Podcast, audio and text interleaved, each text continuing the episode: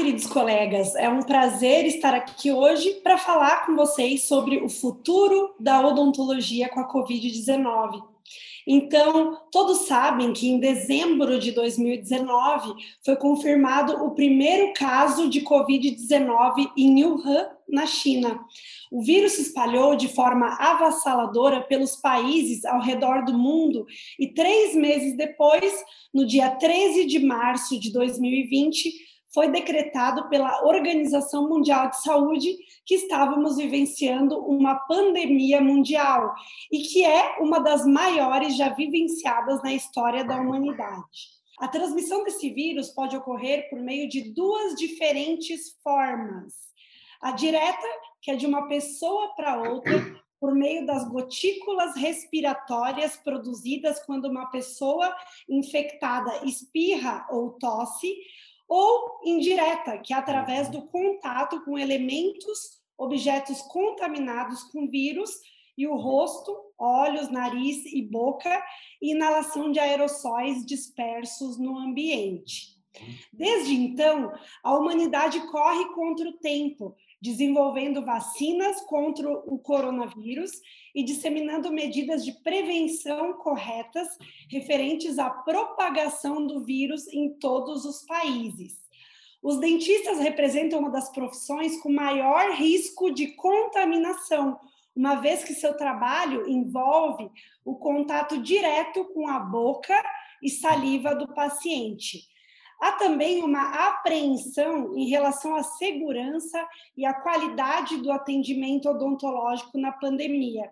Então, no episódio de hoje, convidamos o professor Valdir Romão Júnior, é, vice-diretor de saúde Uninove, presidente do Conselho Deliberativo da PCD para conversar conosco sobre o futuro da odontologia e como essa profissão vem se adaptando à Covid-19.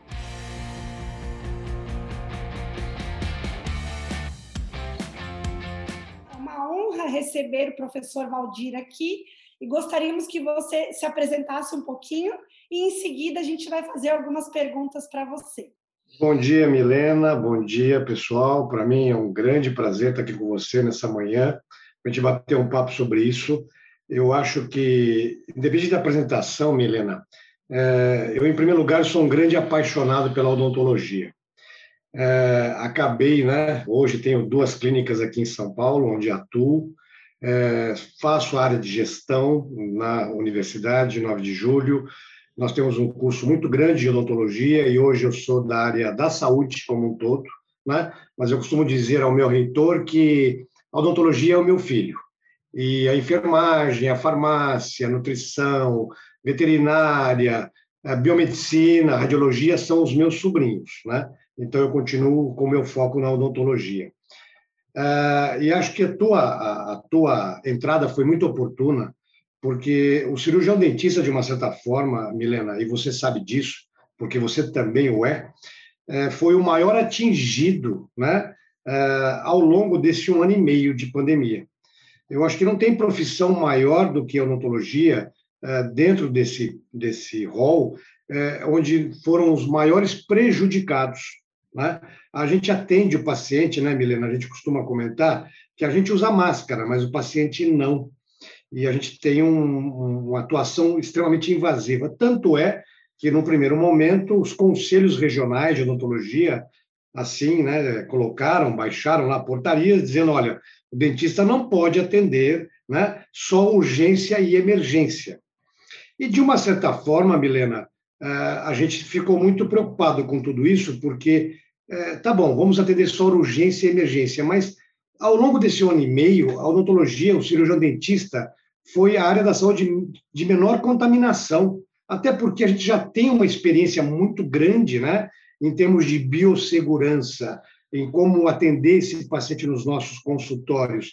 Isso é muito importante e as faculdades ensinam muito bem isso, né, Milena? A gente na Uninove começa com a disciplina de biossegurança no primeiro semestre. O aluno, no segundo semestre, ele já vai para a clínica para fazer a parte prática de biossegurança, de paramentação, de desparamentação. Né? Então, a gente sabe que o mundo mudou, o mundo é, vai mudar mais ainda, nós estaremos aí no novo normal, não tem como ter aí, ah, vamos voltar à odontologia como era, não. Hoje a preocupação é muito grande, né? O investimento acaba sendo maior, né, Milena, em termos de, de biossegurança nos nossos consultórios. Então, você hoje gasta mais para você atender um paciente, é, então, a gente vai fazer uma pergunta para a gente começar é, do começo, para os alunos, para os estudantes, para os profissionais de odontologia estarem dentro desse tema também. Então, de que forma que o coronavírus afeta os estudantes e profissionais de odontologia? Eu sei que você já respondeu um pouquinho, é, mas de repente a gente responder de uma forma mais completa. Até porque, professor Valdir, aconteceu comigo ah, uma mudança também. Então, no começo, quando a gente teve que parar, aqui em Santa Catarina, nós paramos só de março do ano passado até o dia mais ou menos 5 de abril. Então, no começo, os pacientes tiveram medo de vir ao consultório, então a gente tinha que mudar, nós tivemos que investir muito, né? Então, eu gostaria que, que você tecesse algumas considerações a respeito da forma com que agora nós temos que ver, do, da forma que o coronavírus afetou o nosso trabalho. É muito importante, Milena, porque assim, como você mesmo citou, o paciente, né, no primeiro momento, ele falou: olha, não vou mais, eu vou esperar, porque é uma área extremamente invasiva, eu vou ter que estar sem máscara com você aí no seu consultório, etc. E o medo imperou, né, tanto para o profissional da saúde, o dentista, como tanto para o paciente. E os alunos não foram diferentes, Milena, né? Até porque a gente teve uma preocupação muito grande é, de preservar esses alunos, porque assim, como é que a gente podia, no primeiro momento, aglomerá-los, né? Eu trabalhar num laboratório com 70 é, simuladores, eu ter 70 alunos não poderia, né? tanto que a gente hoje trabalha com distanciamento físico de um metro e meio no mínimo, numa sala com 70 simuladores eu trabalho com 30 alunos, na clínica não foi diferente, né?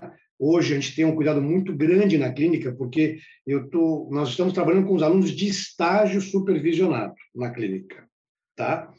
E nós tivemos uma, uma, uma situação na Uninove, que eu comentei com todo mundo, Milena, nós demos um passo para trás, mas em compensação nós estamos dando 10 para frente.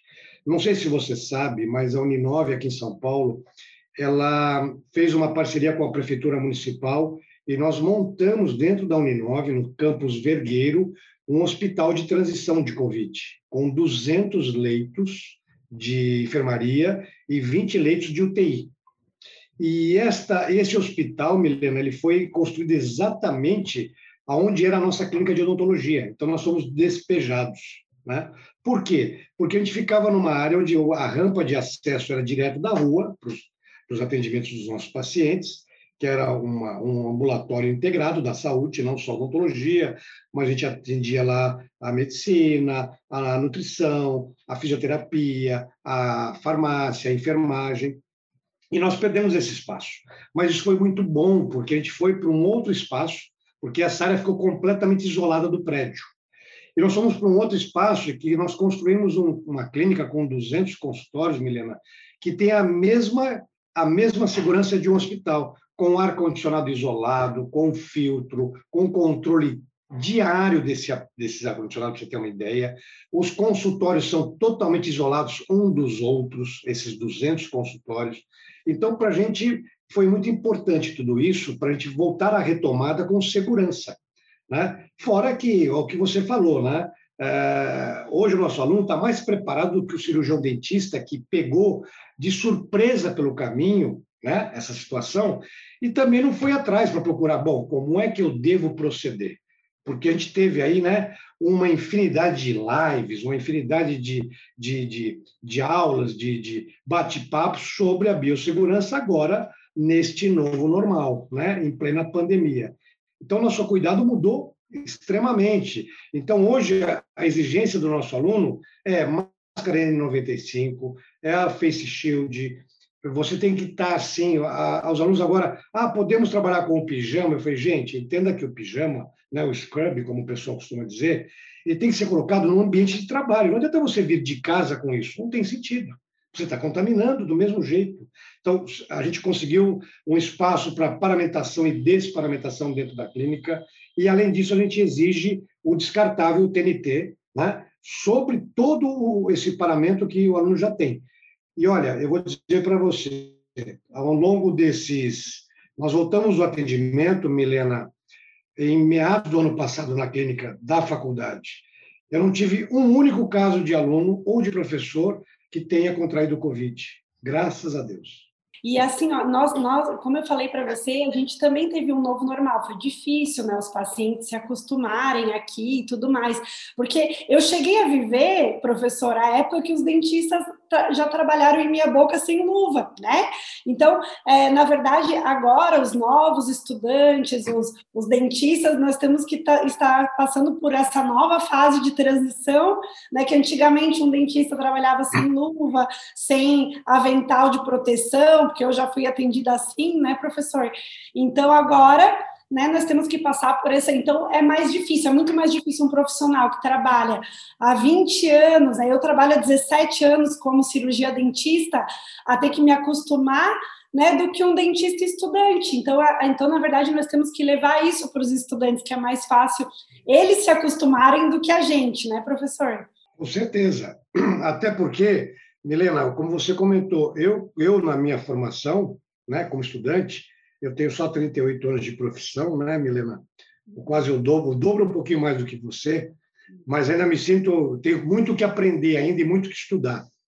E na minha época, o que você falou, a gente usava luva para fazer procedimentos cirúrgicos, extrações, etc. Até na periodontia a gente não trabalhava com luva. É, se você pensar nisso hoje, né, como eu, como um jurássico aqui, isso é assustador, né? é incompreensível. Hoje, para você fazer uma anamnese ou fazer qualquer tipo de avaliação, é fundamental a paramentação. Né? Então, é perfeito a tua colocação. E os alunos, mas tem uma grande vantagem, né? Eu acho que a formação deles hoje, Milena, na faculdade, a gente, a gente martela muito sobre isso, né? Sobre o cuidado do paciente, isso já desde o advento do HIV, né? Que mudou-se muita coisa na odontologia também. Porque você lembra, provavelmente, que os, os dentistas não, não, os dentistas não queriam atender os pacientes, né?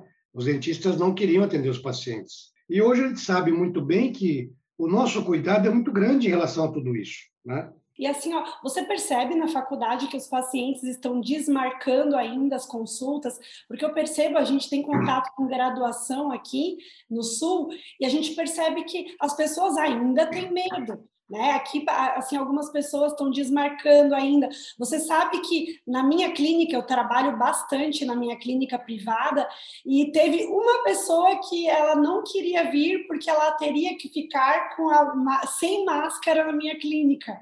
Né? Só uma eu tive assim. Mas como que estão os pacientes? Está tendo falta de pacientes é. para os alunos por causa do Covid ou não?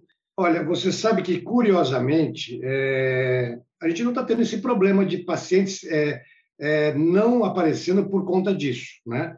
O que a gente está tendo muita dificuldade em São Paulo, Milena, é que, assim, obviamente, nossos pacientes têm, né, é, de uma classe social não muito favorecida, né, por isso que nós os atendemos na faculdade, e a dificuldade de locomoção em São Paulo está muito grande os que passaram por esse processo, não digam os novos, né? Os que passaram por esse processo estão se é, adaptando bem às novas regras na faculdade? O que, que você achou com relação ao ensino-aprendizado? Até porque os professores também tiveram que aprender esses novos. Com certeza. É, na realidade, Milena, eu acho assim, a Uninove fez um investimento muito alto nessa parte de tecnologia, porque assim, o curso ficou um bom tempo, é, um curso que a gente chama, eu não chamo ele de online nem de AD, né? eu chamo ele de remoto, é um curso remoto presencial, porque os professores trabalham né, nos seus horários de, de, de trabalho, de aula, com o aluno ao vivo. Então, está lá no período todo para poder conversar com o aluno. Então, a Uninove investiu muito forte nisso, em plataformas digitais, com com Classroom, com Nearpod, com uma série de, de, de ferramentas para você ter um recurso maior e melhor. Mesmo no online, as atividades práticas, né, que a gente não teve, mas eu costumo dizer que muitos professores fizeram workshops excelentes, né, com demonstração, dando aula dos seus consultórios, né? dando aula da sua casa, montaram verdadeiros arsenais, mini laboratórios de prótese para dar a parte prática para o aluno. Para você ter uma ideia, anatomia dental, professor esculpindo o bloco em cera da sua casa e o aluno lá das suas casas fazendo também junto com o professor. É diferente, é claro, é o que eu falo, né, Milena? A odontologia perdeu muito com isso, porque eu acho que é o curso que tem mais parte de habilidade profissional. Né? É, por mais que a odontologia aí, digital esteja hoje chegando né, ao nosso mercado, o cirurgião dentista ele ainda é uma atividade extremamente artesanal. A gente tem que, é, mesmo com a odontologia digital, a gente tem que ter os controles, os comandos, né, para que você possa é, fazer um bom procedimento protético, uma ortodontia, uma cirurgia guiada, ou o que seja. Então, eu vejo o nosso aluno ele teve essa transição.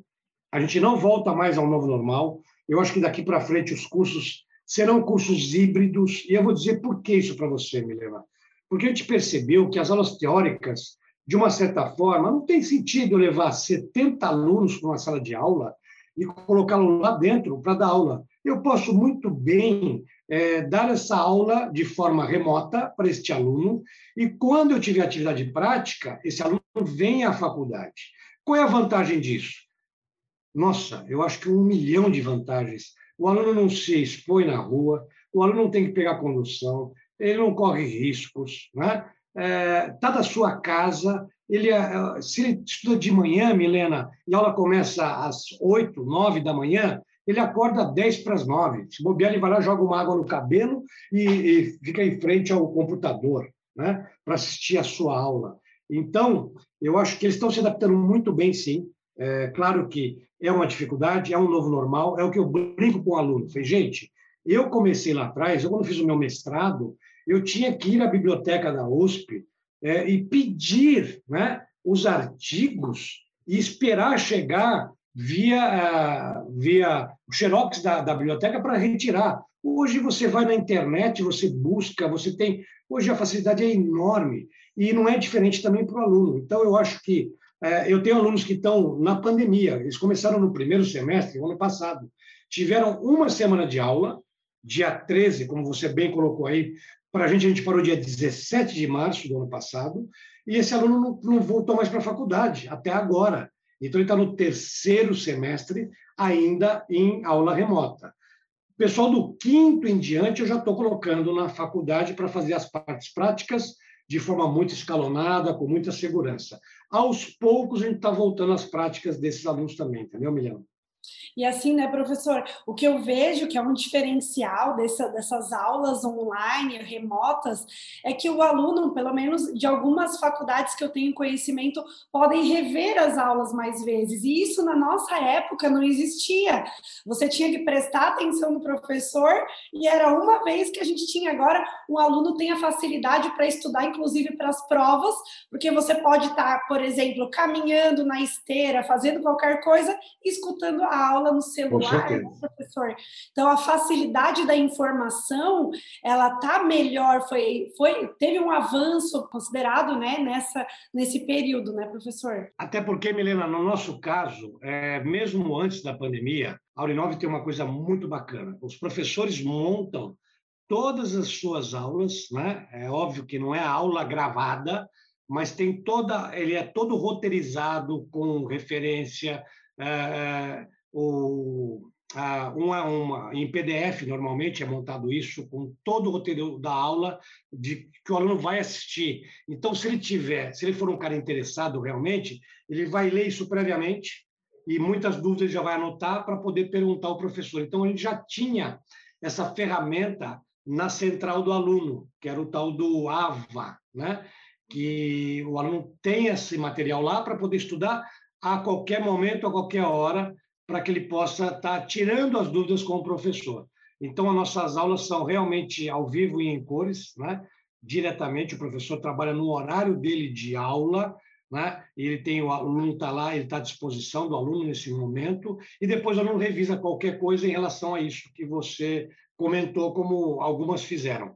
Algumas faculdades, Milena, e aí eu respeito, né? eu acho que é uma questão de, de filosofia, muitas faculdades, como aqui em São Paulo, gravaram aulas e, e disponibilizaram para o aluno ir assistindo.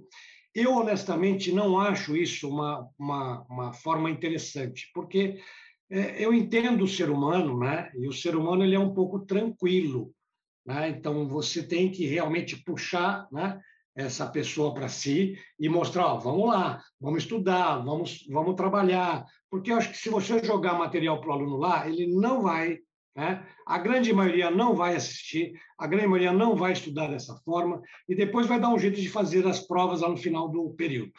E aí é o que eu falo para o meu aluno: gente, se eu pudesse, se eu pudesse eliminar a nota do curso, eu eliminaria. Chegaria no final do semestre e diria para você, Milena, você participou comigo da. A gente não trabalha aqui, por exemplo, eu não tenho endodontia no nosso curso, eu tenho afecções da polpa dental. O que significa isso? Que, na verdade, a gente já vem trabalhando com aluno, Milena, desde a histologia né, até o tratamento especificamente. Como muita gente faz hoje, ah, eu tenho a endolaboratorial e a endoclínica. É o fazer, mas eu acho que é muito importante o saber fazer, entendeu, Milena? E eu, se eu pudesse, eu diria assim, Milena, você fez afecções da polpa dental, você está apta a ir para a clínica? Estou sim, professor. Então, veja bem, o quão importante é você estar tá me passando essa informação, porque você, no semestre que vem, vai atender paciente, vai atender um ser vivente. E aí, você está aprovada. E não a nota de corte ser um 6 e você tirou 6 e passou, você tirou um 5, reprovou, tirou um 10, você é, é um excelente aluno. Porque nem sempre aquele que tirou 10 vai ser um grande profissional, não é?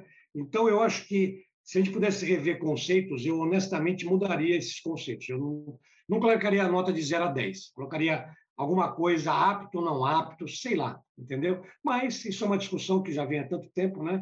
A gente vai embora desse planeta e não vai conseguir discutir isso, né, Milena? É verdade. E assim, ó, e agora é, nesse, nesse período, né, que a gente, que ainda as pessoas todas ainda não foram vacinadas, eu inclusive faz pouco tempo que fui vacinada, que, que aqui é, tá, está tendo por idade do profissional, né? Então eu, eu consegui ser vacinada faz pouco tempo e eu vejo assim, ó, é, o que que a gente pode esperar para o futuro da odontologia nessa era pós-Covid? né? O que, que você acredita que, que, que, que a gente pode esperar, né? É, eu acho, eu vou dizer uma coisa para você, como eu comentei logo no início, né, Milena? Eu sou um grande apaixonado pela odontologia. Eu acho que a gente pode esperar muita coisa boa, né? Porque, em primeiro lugar, o profissional brasileiro, né, o dentista brasileiro, ele é extremamente né, é, referendado no mundo todo. É, para você ter uma ideia, hoje, é, em termos de pesquisa, o Brasil é o terceiro país do mundo que mais se pesquisa em odontologia. Né? Isso é muito legal.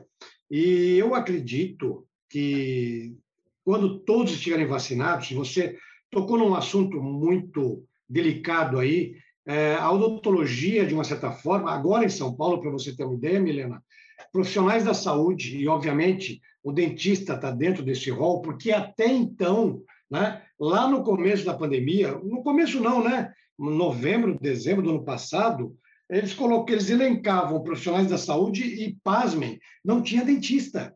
Isso é assustador. Né? Você imaginar, falava em médico, falava em enfermeiro, falava em fisioterapeuta, falava em nutricionista, nem falava em dentista. Então, eu vejo assim, com a odontologia digital, que tem que se desenvolver, quando a gente fala em odontologia digital, a gente não fala no scanner intraoral, né? basicamente. A gente fala de um fluxo digital, desde um celular, né, de um smartphone, que hoje você tem grandes recursos. Quantos aí tem confirmação do paciente, de consulta, etc., pelo WhatsApp, por exemplo? Né? O paciente você confirma via WhatsApp, etc. É, eu não vejo nenhum problema. É a história da teleodontologia que está engatinhando ainda. Né? É, tem um pessoal aqui na USP que trabalha forte nisso, mas eu não consigo entender por que isso não sai do papel e como é a telemedicina hoje. Né? Por que não a teleodontologia? Por que eu não posso fazer a primeira consulta do paciente, Milena? Por que, que eu não posso fazer via WhatsApp? Ele diz: olha, doutor, eu estou com uma bolinha na boca. Então, vamos ver que bolinha é essa. Ele precisa ter o consultório, de repente, não, olha, na hora, tira uma foto para mim, mostra essa bolinha, onde está sentindo dor e tal, para começar, opa, já posso prescrever então, né? um anti-inflamatório, um, anti, antibiótico, um antibiótico terapia, e esta prescrição, como é na França hoje, como em alguns, alguns países da Europa, Milena, que o dentista também pode prescrever digitalmente, com assinatura digital. Né? Ele manda isso para o profissional, né? para o paciente, e o paciente vai lá na farmácia, não precisa nem imprimir. Ele pega o smartphone, abre lá, né, Milena? Está aqui, olha, está aqui. Olha, doutor farmacêutico, está aqui, ó. Receita da doutora Milena Perraro. Falei nome certo, seu nome? Sim. Doutora Milena Perraro, está aqui, ó. Ela me prescreveu isso, isso, isso, e coloca lá para o paciente, para o farmacêutico. Eu não entendo porque isso não vai para frente, você entendeu? E aí, é, para você ter uma ideia, hoje na nossa clínica, Milena, é, a gente está investindo muito forte. Eu, eu, eu vou receber agora, a partir de agosto, para os nossos alunos, eu vou ter tomógrafo, eu vou ter panorâmico, eu vou ter raio digital, eu vou trabalhar com scanner intraoral na graduação. Você está entendendo? Então, isso é uma evolução que o aluno, o dentista, vai ter que investir de alguma forma. E assim, era muito caro, ou é muito caro um scanner? Claro que é muito caro, mas hoje você tem formas de locação. Quem tem clínica com três, quatro, cinco profissionais pode fazer essa alocação de equipamento, e isso vai facilitar muito a vida. Por quê? Evita material de moldagem, né? Evita gesso, evita sujeira, evita... A, a, a, a natureza agradece. Então, eu acho que a gente tem aí um, um futuro muito bacana para a odontologia, viu, Milena?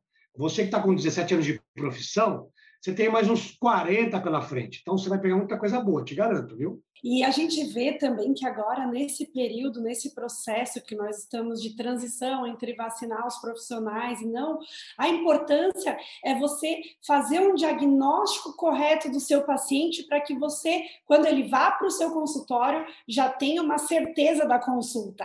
Né? Então, como você falou da teleconsulta, seria muito interessante, mas a gente também tem que colocar na cabecinha dos pacientes, né, doutor Valdir, que ah, eles precisam remunerar também nosso trabalho se é teleconsulta, porque normalmente isso já sempre aconteceu na odontologia, e você sabe disso, que a gente sempre consultou via telefone, a gente sempre, só Sim. que a gente nunca recebeu por isso no passado, né?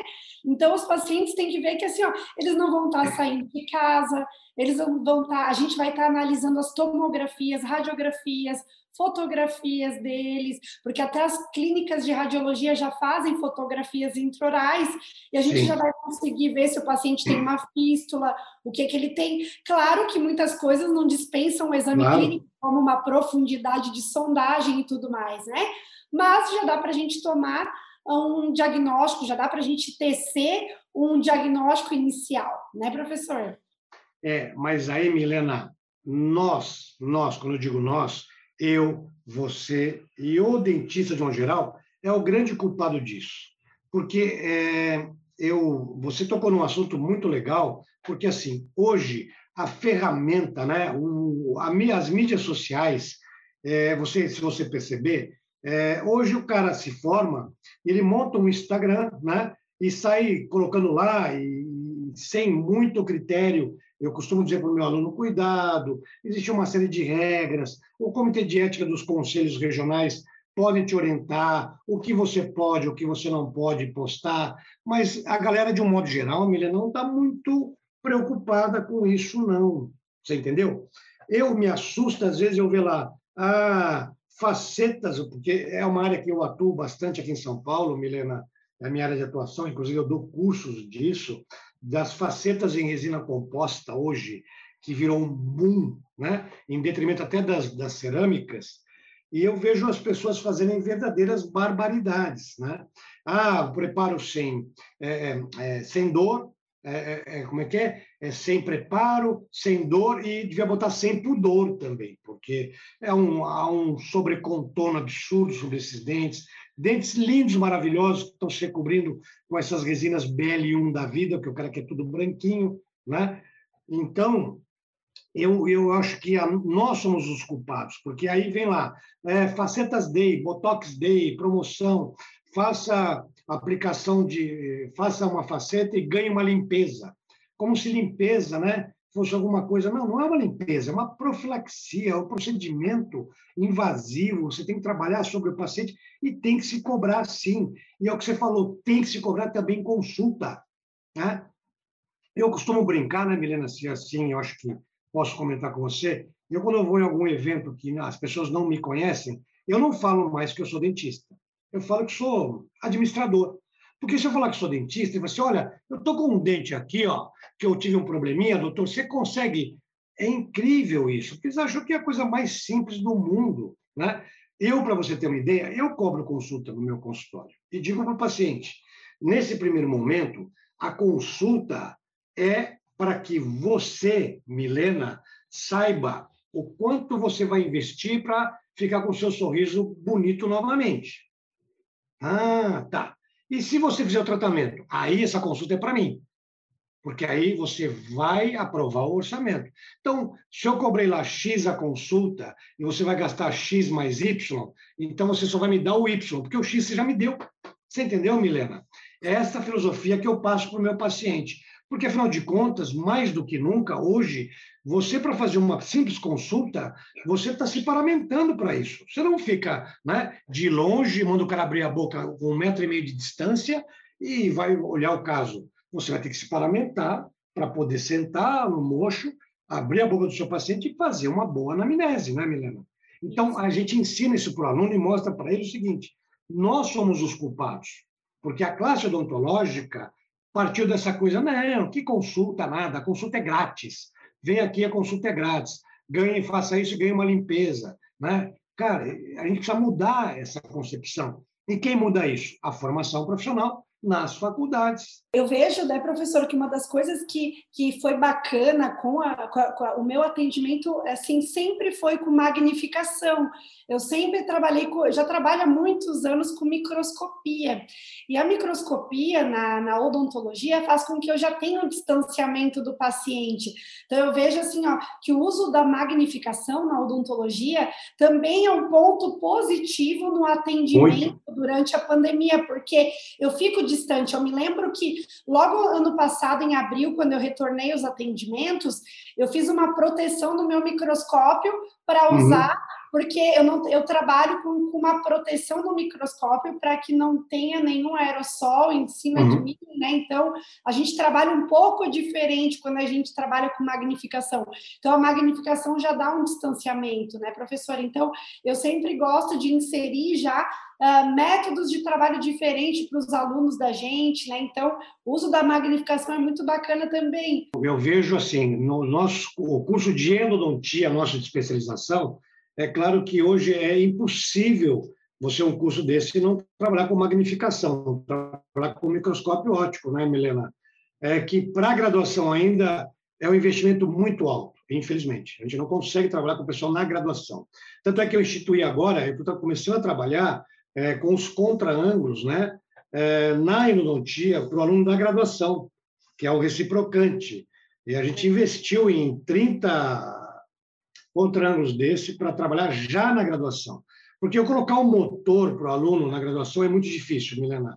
Eles, infelizmente, não, não, não dão valor a isso, né? não, não cuidam com carinho que um aluno que já é formado, que já está pretendendo uma especialidade, cuida. Então, nos cursos de pós, a gente consegue se trabalhar com isso. É uma outra coisa que as empresas também, né, de uma certa forma, têm que começar a investir mais e trabalhar num patamar de um custo menor, porque você investir hoje também no microscópio óptico, hoje também não é fácil, né, Milena? Então, a gente entende esse lado. Isso já é um profissional completamente diferenciado. Mas é o que eu falo para o meu aluno: vocês se preocupam, às vezes, em comprar um equipo e uma cadeira né, que tenha massageador, que é confortável para o paciente, que custa 40 mil reais mas você não se preocupa com seus periféricos. Um bom fotopolimerizador, né? uma microscopia ótica, um scanner intraoral, tantas coisas que você tem como periférico, né? que é mais útil e você vai ter mais é, é, produtividade do que um equipo lindo, maravilhoso, uma cadeira com um massageador para o paciente. Não é verdade? O paciente fica uma hora, uma hora e meia lá, vai quando muito duas horas na cadeira. o profissional fica 8, 10 horas né, no mocho. Então, eu, eu penso assim: o paciente, o, o profissional tem que ter muito conforto para trabalhar, porque a profissão de odontologia é extremamente insalubre. Né? Você sabe, eu vou te dar uma dica aí legal. Eu, como todo homem, né, gosto muito do, da sala com ar-condicionado a 20, 19 graus, né? Coisa que as mulheres, de uma certa forma, eu sei que minha mulher é dentista também, não gosta. E eu ponho, eu tenho aqueles cobertorzinhos no consultório de, eh, de avião mesmo, sabe? Porque tem pacientes que chegam e falam assim, ah, estou com frio. Eu falei, não tem problema, vou te dar um cobertorzinho. Mas eu não altero a temperatura da minha sala de atendimento. Por quê? Porque eu tenho que estar confortável. Claro que o paciente também tem que estar confortável, mas os dois têm que estar confortáveis. E eu vejo que, às vezes, o profissional ele se entorta toda numa cadeira né, para fazer um, um, atendimento, esquece da ergonomia. Como você que trabalha aí com magnificação, você sabe o que eu estou falando. É muito mais confortável, que você tem uma postura legal, você coloca sua, né, os seus olhos lá na lente e tal, e trabalha de uma postura muito confortável. Você se cansa muito menos né, é, do que você estivesse trabalhando da forma como a gente trabalha corriqueiramente, não é, Milena? Sim, e assim, ó, em épocas de pandemia, o bacana quando a gente trabalha com magnificação é que a gente consegue ser mais resolutivo para os pacientes, né? Evitando consultas desnecessárias ou a mais para resolver os problemas, né? E assim, professor, é, quando o paciente atinge um quadro grave de Covid-19, se faz necessária a intubação do mesmo muitas vezes, né? E para isso é necessária a presença de um cirurgião dentista na ala da UTI para monitorar a saúde bucal e evitar as doenças como pneumonia, que pode, que pode culminar até na morte de uma pessoa contaminada. Você poderia nos tecer algumas considerações sobre a importância do profissional cirurgião dentista na UTI, na pandemia, num quadro geral, porque a gente viu que já foram vinculados em muitos jornais, revistas, né, sobre essa inserção do dentista auxiliando nesses quadros, né? A gente até agora, lá com o nosso hospital de transição, porque não é um hospital de campanha, é um hospital de transição. E eu tenho certeza que quando, né, a gente, quando nos livrarmos desse da Covid-19, eu tenho certeza que lá nós vamos fazer aquilo um hospital universitário. Eu não tenho dúvida disso. E a odontologia vai ter um papel muito importante lá, com duas situações muito peculiares, que é a residência e a especialização em bucomaxilo e a odontologia hospitalar. A gente quer, sim, fazer é, um curso que já existe aí um projeto de, inclusive, de especialização em odontologia hospitalar, né? De capacitação, de habilitação, como queiram, porque eu acho assim, o termo especialização, habilitação, aprimoramento, capacitação, para mim, Milena, isso é o de menos. Né? Eu acho que o importante é você se habilitar para você ir para dentro de um hospital e fazer esse procedimento, porque hoje quem faz isso nos hospitais são os enfermeiros, né? De que forma? Com uma gase, de uma forma muito tupiniquim lá, né? É, e acaba e tem hoje uma série de trabalhos que provam e com, mostram e comprovam que a atuação do cirurgião dentista nos, nas UTIs, é, você até é, tira esse paciente mais rápido de dentro de uma UTI. Você leva ele para um quarto normal, né? Você mesmo, é, eu acho que é fundamental essa essa nossa essa essa bandeira da odontologia hospitalar, que eu falo para o meu aluno, é mais um nicho que o profissional pode estar atuando hoje, né? Porque quando a gente, quando eu me formei lá atrás, Milena, o que, que tinha basicamente era você ia trabalhar na clínica de algum dentista que já estava aí no mercado, ou você montava o seu próprio consultório, não é verdade? Hoje você tem né, uma série de outras atividades que você pode estar atuando como cirurgião dentista. E a odontologia hospitalar, para mim, é uma das mais fundamentais hoje. Eu acho que as faculdades, de modo geral, têm que, que investir nisso. Eu acho que o nosso Conselho Federal de Odontologia tinha que ser mais incisivo, né? Na cobrança, aí volto a colocar a parte política, né? Para que isso fosse uma lei, né? Olha, o hospital tem que ter hoje como, por exemplo, o hospital pode ficar sem enfermeiro, Milena? Não pode ficar sem enfermeiro. Né? Pode ficar sem uma nutricionista? Não pode ficar. Médico, então, nem se fala. Né? Mas não deveria também, teria que ter um contingente de cirurgiões dentistas também. E isso ainda não é uma lei. Porque, assim, um grande hospital como o Einstein aqui em São Paulo, Oswaldo Cruz, Sírio Libanês, é, 9 de julho, Santa Catarina, grandes hospitais, tinha que ter no seu contingente o número mínimo de cirurgiões dentistas para atuar né, nas semi-UTIs, nas UTIs e também nos pacientes internados normalmente, que às vezes têm dificuldade de escovação, dificuldade de higiene oral, e o enfermeiro não tem essa habilidade para isso, você entendeu, Milena? E assim, ó, e dentro dos protocolos de Covid, nós temos várias, vários, vários quesitos a se avaliar. Nós temos com relação a, desde a entrada do paciente ao nosso consultório até o atendimento em si. Então, assim, ó, com relação à entrada do paciente no consultório, né, existem vários métodos, várias, vários procedimentos que um dentista pode adotar como é, uso de propés né, na entrada. Eu já uso propés na minha clínica há muitos anos, é tão interessante que após, é, após tudo isso, né, que as pessoas começaram a usar. Mas Verdade. eu faço uso dos propés há muito tempo. Então, existem também higienização do tapete, dos tapetes da clínica, né, para os pacientes higienizar os calçados que vêm da rua. Eu acho interessante que tem pacientes na minha clínica, é, como o meu chão costuma ser muito limpo, tem pacientes que tiram o sapato, no sapato. consultório, né? Então foi algo que mudou um pouquinho, porque eu me lembro que no começo só os japoneses que tiravam os calçados Isso aí. consultório. Hoje em dia tem pessoas que que gostam de remover os calçados, né? Algo que mudou um pouco com a pandemia, né? Então, interessante sempre assim, o paciente higienizar o calçado, é sempre oferecer o álcool gel, né, professor? E outra coisa que eu gosto de ter na recepção, sempre são máscaras adicionais, que às vezes uhum. eles, eles, derrubam no chão a máscara, né? O que que o professor diz de, com relação a, ao recebimento do paciente no consultório? O que você acha importante a gente oferecer para eles? Principalmente perguntar para o paciente, teve algum sintoma, né? Essa, esses últimos dias, teve coriza, teve febre, teve dor de cabeça, etc, etc, aferir a temperatura, né, logo na entrada do seu consultório, para que você tenha essa segurança, é claro. Ó, teve contato com alguém, né, que, que, que teve o suspeito ou não de Covid. Eu acho que essas, essas questões são muito importantes. E eu costumo brincar, né, Milena, que nessa pandemia os fabricantes de meia se deram bem, né? Porque agora as pessoas tomam cuidado porque antigamente, as, homem principalmente, não se preocupava muito com a sua meia, se ela estava furada ou não estava furada, né? Hoje você tem que tomar cuidado, porque em muitos locais você tira o sapato. Eu aqui na minha casa, eu chego pela, pela, pelo hall e tiro o sapato lá fora e entro descalço realmente. Porque, honestamente, não deveria ser a Covid para a gente fazer isso. Porque você vem com o sapato da rua, realmente, e a tua casa, né? É, tão limpinha, você tem cuidado, um tapete, uma, um, uma passadeira, que você está usando um sapato que veio da rua, que você vai trazer uma série de sujidades dela e contaminar, sem sombra de dúvida, né? E depois você tira esse sapato e anda descalço sobre esse mesmo piso, né? Então, o que você falou, numa clínica hoje, eu costumo dizer que o nosso chão é tão limpinho, né? tão cuidado, né?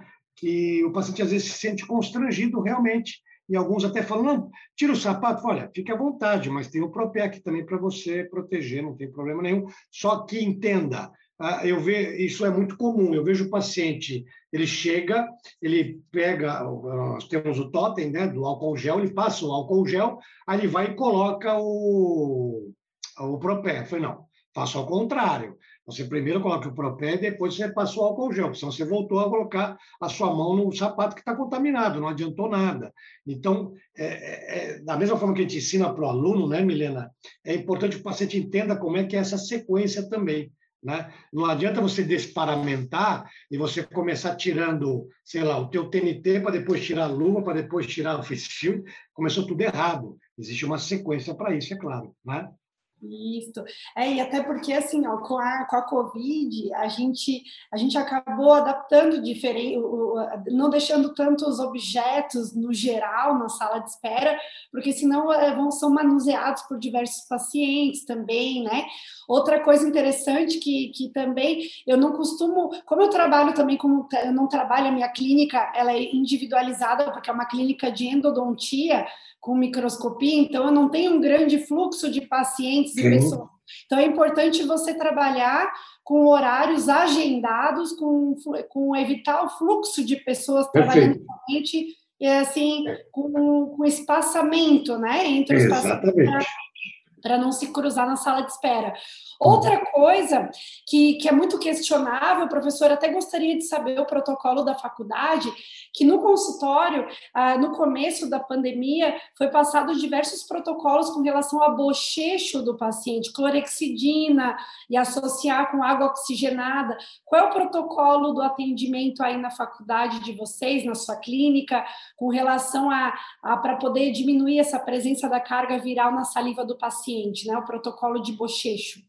É, na realidade, Milena, a gente continua com o mesmo protocolo, né? porque ocorreram um série, uma série de trabalhos mostrando até que é, você trabalhar com clorexidina, associar com água oxigenada, você diminui né, esse, essa carga viral. Isso a gente já sabia, né? não só pelo fato do Covid, mas com, com o H1N1, com uma série de outros vírus também. Então, esse protocolo a gente continua eh, seguindo da mesma forma. Né? A gente sabe que existiam alguns projetos aí, como tinha aqui em São Paulo um pesquisador falando sobre, é, ao invés de vacina, você ter um, um inalador para o Covid-19, mas também está em estudo. É, eu, não, eu, eu, não, eu, eu, eu não, não acredito e nem desacredito em qualquer tipo de estudo que surja. Eu fui vacinado em fevereiro, graças a Deus, até por função da minha idade. Já sou um, um jovem sexagenário, viu, Milena? Então, é, eu falei assim, no meu braço vem qualquer vacina. Se a Anvisa está referendando e deixou entrar no mercado, se é Coronavac, se é AstraZeneca, se é Pfizer, se é Janssen, se é Balneário Camboriú, não me importa. O importa é que ela está validada. Então, é, é, isso que a gente tem que ter em mente. Né? Mas eu acho que essa parte de. O, o, o protocolo de, de, de, de paciente chegar não mudou em nada. Para mim, é a mesma coisa. O, a grande preocupação hoje, Milena, é claro, que é um grande cuidado com os aerossóis né, que produzem. Né? Porque a gente sabe que isso tem uma carga absurda, isso já está comprovado. Uh, Face Shield ajuda, máscara 95 ajuda, e muito mas a gente tem hoje uma grande preocupação em trabalhar com esse controle dos aerossóis. Eu acho que isso é o mais fundamental hoje na nossa profissão. Eu acho que é o grande, é o grande vilão nosso é o alta rotação e não tem como você ser diferente. Não dá para você trabalhar, abrir um dente sem refrigerar. Você que é notista sabe o que eu estou falando, não é verdade? É, a, única, a única questão com relação a, a, a por exemplo, eu estou trabalhando direto, só que a, a, vantagem do endodontista é que a gente trabalha com isolamento absoluto, né? E isso claro. Ah, né? Então a gente já tem um protocolo meio que sempre para sempre, né, de usar. E antigamente existem até livros na literatura que falam de fazer a abertura uh, uh, endodôntica antes de se isolar. Hoje em dia Sim. todo mundo instrui a, a, fazer a abertura endodôntica após o isolamento, justamente para não ter essa contaminação por, por aerossóis da, da, alta rotação. Né? Então, com certeza. É bacana, porque eu acredito que eu ainda não peguei, eu estou trabalhando direto, eu ainda não peguei o coronavírus, o Covid-19, justamente porque eu acredito que nós, os dentistas, nós tomamos muito cuidado, né? Então, nós já usamos máscara, já usávamos o dia inteiro na clínica, então agora só estamos levando para casa, né? Então, para a gente não mudou muito. É verdade. Nós, profissionais, né, não estranhamos muito com relação a usar máscara o dia inteiro para nós, né? Não tem problema nenhum. Só mudou o tipo de máscara, que seria a N95, né, professor? Mas é por isso que hoje o índice de contaminados na odontologia é muito baixo, Milena. Exatamente em função desse cuidado que a gente sempre teve e que continuou tendo. E agora só aumentou um pouco mais esse cuidado. Por isso que você, se você pegar na literatura hoje, ou pegar nas pesquisas todas, o cirurgião dentista é o, é, é o profissional da saúde que teve menor índice de contaminação no Brasil, você entendeu? E assim, ó, eu vou só, só complementar né, o que a gente já conversou, que o protocolo de biossegurança ensinado na faculdade, ele torna-se o maior aliado do dentista durante a, pandemia. Então, o ápice do risco de contágio ocorre na desparamentação do profissional. Então, o indicado é que a gente retire as luvas e toucas, descarte e lave as mãos, mude de ambiente, então retire o jaleco, a máscara, né? E higienize novamente as mãos e de forma constante. Eu vejo que a gente usa álcool para tudo, né? Entre outras recomendações gerais, como distanciamento social. Então, é a, a dica também é adquirir jalecos descartáveis, fazer o uso do respirador N95. Então, esse, esse material ele vai uh, proteger contra as gotículas, ele filtra o ar nessa né, máscara N95 PFF2, evitando a contaminação de forma eficaz e protegendo contra os aerossóis. Então, a gente já falou né, sobre a diminuição desse risco de aerossóis, né? Eu não sei o que, que o professor pode contribuir mais com relação ao Covid e à odontologia, o que, que a gente poderia discutir ainda sobre isso? Milena, eu, eu vejo, eu acho o seguinte, na realidade, tudo eu acho que é uma questão mais filosófica até, e eu não sei qual é a tua percepção, é, mas eu diria é, que quando começou a, a, essa pandemia, essa loucura, né, num primeiro momento, né, os nossos alunos é, nos cobravam uma série de, de atitudes e de, bom, vocês não vocês não estão se planejando, vocês não têm planejamento. Quer dizer, como é que você pode ter planejamento uma coisa que te pegou de surpresa e, ao mesmo tempo, você tem condições de é, você ter, eventualmente, é, fazer um programa, um cronograma de como vai ser daqui um mês, dois meses, três meses. A gente não sabia como essa situação ia se ia, ia correr ao longo do período. É, eu, até o ano passado, eu falava para os meus colegas lá, eu falei, olha, até o final do ano, esquece, a gente não tem volta ao novo normal, não tem volta à faculdade. Mas você acha? Ah, não, em agosto do ano passado, nós vamos voltar ao normal, com certeza e tal. Eu, para mim, até o final do ano. No fim, eu queimei minha língua, porque já passou o final do ano, já entramos ao longo desse semestre, não vai mudar até final de junho, e com certeza, menina, não vai mudar até final de dezembro. Por quê? Porque nem todos estarão vacinados até lá. A gente só vai ter condições de voltar a um novo normal quando a população inteira do nosso país estiver vacinada. E nós estamos aqui em São Paulo, nós chegamos a 20% a primeira dose da população e 10% a segunda dose. São Paulo tem 20 milhões de habitantes, né? E estamos com 20%. Como é que a gente vai chegar a 80 até o final do ano?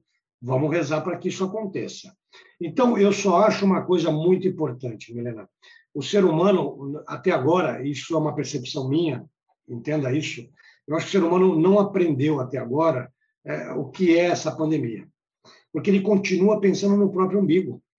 Ele não está preocupado com a comunidade que cerca a volta dele, não está preocupado com o familiar, com os amigos. Haja visto o que você vê aí, né? Eventualmente, polícia é, é, é, fechando balada, evento, é, DJ que foi lá e tinha 3 mil pessoas numa casa né, clandestina.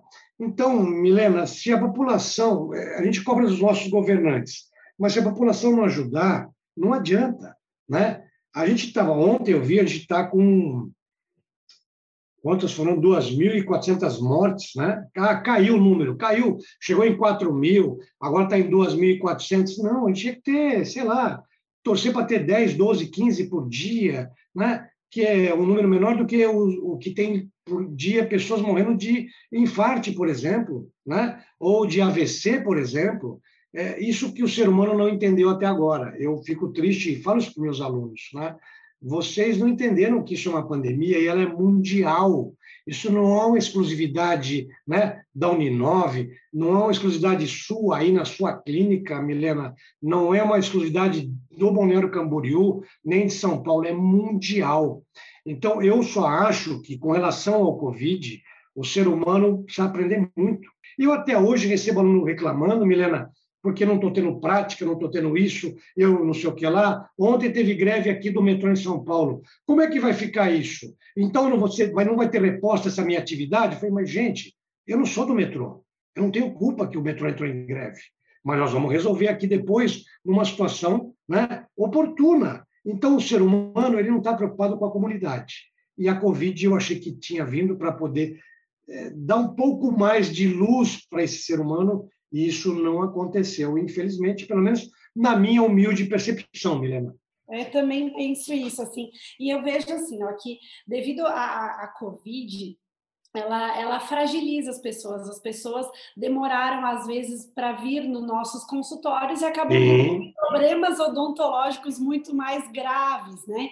Então, eu percebo, assim, ó, que uh, os pacientes estão trincando muitos dentes, você vê que o apertamento dental, o estresse, o não acompanhamento odontológico está sendo um grande problema nessa, nessa era pós-Covid, digamos assim, né? Ainda não dá para dizer isso, mas nós, estamos, nós estamos tendo muitos problemas de cáries graves, né? Então, eu vejo que pacientes com dor, sensibilidade e que acabou acumulando e está estourando agora, né? Então, é complicado isso, porque agora, e a gente vê que os pacientes têm medo de vir no consultório. O que a gente está é, tentando passar para os pacientes, né, professor, é o amor, dar o carinho para eles, é, acolher os pacientes para que eles fiquem felizes de estar aqui. Né? Então, é, é, muito legal que até ontem à noite né, eu recebi uma mensagem de uma paciente falando que está feliz por estar vindo aqui resolver os problemas, porque ela deixou todo o período de pandemia anterior, né, ano passado, sem vir.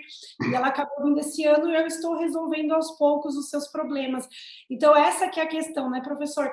Que além das pessoas ter medo, é, tentar passar para as pessoas o acolhimento da gente, né? Que a gente está aqui para ajudar né? A gente está aqui para acolhê-las apesar de todo esse medo, né? Muita gente liga para mim, professor, perguntando se eu deixo as minhas janelas abertas. É bem interessante, porque antes da pandemia, ninguém perguntava para mim Não. se eu deixava a minha janela aberta. É verdade. Janela no consultório.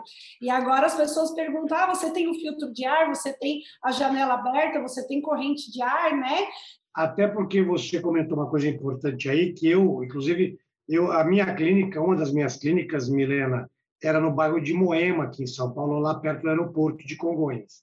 E eu mudei para Perdizes, que é aqui perto onde eu moro hoje, aqui pertinho do Allianz Parque, aqui do Palmeiras, né? É, e quando eu fiz essa mudança, obviamente eu chamei o pessoal da vigilância sanitária para é, referendar essa mudança, mudar o endereço, etc.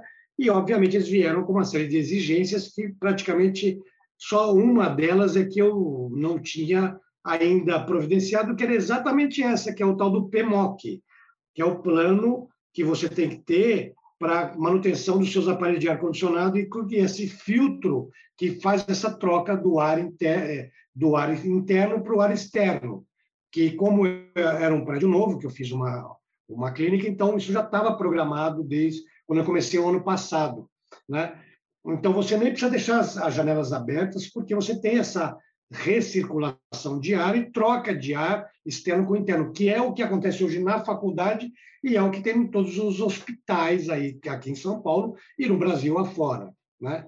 Então isso é muito importante, sim, essa, essa, esse comentário teu aí, em função dessa situação. E assim, a gente tem que a gente tem que sempre se perguntar, né, professor, se fosse eu a própria paciente no período de pandemia, pois é. como que eu gostaria de ser atendida? Pois né? é. A gente tem que sempre se posicionar no lugar de um paciente apreensivo, o que a gente gostaria de receber, né, professor? Com é certeza. bem importante sempre a gente pensar no outro, né? Que está vindo com medo. Pensar que você está atendendo a sua mãe, seu pai, né? O seu marido, a sua mulher, o seu filho, a sua filha, né? Se põe no lugar de uma pessoa como essa, né? E você comentou uma coisa muito importante, Milena, que a gente já tem uma a odontologia já tem uma nova doença aí que é uma, uma são as lesões cervicais não cariosas, né? Que o Paulo Vinícius, lá de Uberlândia, um menino querido, não sei se você o conhece, é um amigo pessoal, é um grande estudioso nessa área, né? começou isso há, há três anos atrás, e hoje você tem mais ainda em função exatamente do que você falou, dessa situação das pessoas ficarem isoladas, né? Ah, ah, com mais tensão, o apertamento foi uma coisa que, que, que causou uma série de transtornos fraturas de dentes, né? Eu percebi muitos casos desses no consultório, e aí você tem que começar todo um processo, porque hoje é, é difícil a geração atual, né? O, dos 20 aos 30 e poucos anos aí de idade, eu sei que eu tenho três filhos nessa faixa etária, Milena, é, zero cárie na boca. Mas hoje você tem essas doenças né, tão é, predominantes, que são as lesões cervicais não cariosas e esses problemas de apertamento dental com fratura de dente, às vezes uma, do nada um dente rígido chega fraturado no consultório. É assustador. Mas isso é em função do que está acontecendo hoje com o nosso dia a dia, né? É o que você sabe que no começo da pandemia eu descobri que eu não sabia, mas é, é de fundo emocional. É, eu comecei com uma hipertensão, né, arterial. É, fiz aferi na faculdade, estava com 21 de pressão, né? E hoje sou um escravo de um de um antihipertensivo, né? É, e função da pandemia. Porque a gente ganhou certas situações né, doenças, né, entre aspas, em função dessa loucura que está sendo a nossa vida nesse um ano e meio. Né? Porque ninguém, em sã consciência, pode estar tá tranquilo numa situação como essa. Você provavelmente tem aí seus familiares, não sei se você tem filhos já, Milena? Não. Não? Tá. Então, melhor. Eu tenho três filhos e duas netas. Então, é uma outra preocupação, né? Se estão bem, se estão com saúde. Olha, não saia, não conviva. Olha, tem uma reunião, meus filhos são advogados, minha filha é jornalista. Tem uma reunião, não tire a máscara de jeito nenhum, não cumprimente. Não... Você fica extremamente preocupado porque você sabe o que vai acontecer, né? E infelizmente hoje acho que todo mundo na sua dentro do seu rol de amizade ou na sua própria família perdeu um ente querido pelo pro Covid. Infelizmente, isso hoje é uma, uma, uma, uma situação normal. É, quem não perdeu aí uma pessoa muito querida, um amigo, um parente de Covid? Todo mundo hoje, praticamente todo mundo, né, Milena? O que eu tenho recebido, que é até curioso na minha clínica, são pacientes com sequelas pós-Covid. A gente não pode generalizar porque ainda não existe nenhum estudo com relação a isso. Mas o que eu estou percebendo na minha clínica são sinusopatias odontogênicas causadas pelo, pelo, pelo por, por, por causa de algum problema, uma infecção endodôntica, por exemplo. Sim, né? sim. Então é bem interessante, as pessoas relatam isso justamente após ter tido Covid. Né? É, então, assim, ainda não existe um estudo sobre isso, mas eu estou um pouquinho espantada com a quantidade de sinusopatias odontogênicas na minha clínica, né? E geralmente as pessoas têm Covid depois, então eu acho que é uma coisa para se estudar. Sem né? dúvida. outra coisa, professor, que eu já tive relatos, que eu já escutei, de profissionais que estão tendo sequela pós-Covid, dentistas, com problema de visão. Olha visão. só. Que, né? É verdade, é verdade. Na realidade, Milena, vem muita coisa aí pós-Covid que a gente não tem a mínima ideia, né? É, até porque não só nessa área, nessa parte também, mas assim, eu tive uma aluna nossa que, que, que 28, 27 anos de idade, ano passado, e ela está se recuperando agora e está fazendo fisioterapia. Ela ficou paraplégica. Nossa. Que loucura, né? É, obviamente, ela está começando agora todo um processo de fisioterapia e começou agora a andar com andador, para você ter uma ideia. Ela ficou seis meses né, numa cadeira de rodas, fazendo fisioterapia, não evoluindo. Então, assim, é uma loucura as sequelas de, da quais a, a Covid tem trazido. Fora que a parte respiratória, então, nem se fala, né? A pulmonar, então, nem se fala, né, Milena? Isso é uma coisa que realmente muita gente que eu conheço que teve fala, Valdir, eu não sou o mesmo. Eu me canso fácil, eu não consigo subir três, quatro lances de escadas, de, de, de andares. De escada fazia isso com muita frequência, não faço mais, entendeu? E falo, olha, está tudo bem, está tudo em ordem, está tudo perfeito, fiz vários exames, voltei a fazer a tomografia do pulmão e etc. Mas é incrível como eles estão sequelados em função do Covid, né? E assim, professor, é, esse foi um episódio do podcast da Boca para Fora, da Dental Kremer. É, obrigada, professor, pela participação e eu gostaria de encerrar ou se despedir com alguma, com alguma, com as suas últimas considerações, o que, que você é, poderia passar. A gente já falou de bastante coisa, eu acredito que contemplamos já muitos assuntos, né? mas eu gostaria de saber se você teria alguma coisa ainda para complementar, para se despedir das pessoas aqui. Eu adorei o nosso papo, você vê que a gente está aqui há, há, praticamente uma hora e meia, parece que foi 15 minutos de papo. Eu acho que isso é muito legal, porque me senti muito à vontade com você, você foi uma grande interlocutora aqui. Fico muito feliz em te conhecer, né? não pessoalmente, mas aqui pela telinha, tá certo? Uh, e assim, Milena, é, a única mensagem que eu tenho para passar para a classe odontológica é que continue acreditando na profissão, continue estudando. Eu acho que é, a gente vai morrer né, sem saber é, muita coisa sobre odontologia. É, é sempre um aprendizado. É, ame a profissão. Eu tenho um grande privilégio. Né? As pessoas costumam dizer que assim, você trabalha, eu não trabalho. Sabe que eu não trabalho? porque eu faço uma coisa que me dá tanto prazer que para mim isso não é trabalho, né?